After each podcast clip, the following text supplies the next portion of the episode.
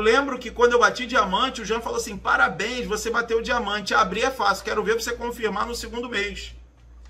Confirmar no segundo mês é muito difícil. E eu levei aquilo com muita seriedade. Então ele nem me deu parabéns, ele já me deu a ideia. Ó, oh, te prepara que o pior tá por vir. E graças a Deus, desde o primeiro mês, eu nunca, em momento algum, deixei de ser diamante. Eu sempre vim confirmando e estou chegando a seis anos de projeto com muito esforço, muito trabalho. No quinto mês eu bati duplo diamante, no décimo quarto mês eu bati triplo diamante, no vigésimo oitavo mês eu bati imperial diamante. Atingi essa graduação com todas aquelas premiações, com aquele bônus legal. Lógico que eu não fiz isso sozinho, eu fiz isso com meu filho, que é meu sócio, meu parceiro, que é o Valtinho, mas eu fiz isso com um, um monte de pessoas com um monte de gente, com um time maravilhoso trabalhando muito. Mas a atitude, a locomotiva que puxou a rede foi essa aqui que vos fala. Então tem os vagões, todo mundo tem seu grau de importância, mas pessoas fazem o que pessoas fazem, amigos fazem o que amigos fazem. Então se você tomou a decisão realmente de fazer esse negócio de forma profissional, você é o melhor vendedor do seu time, você é o melhor recrutador do seu time.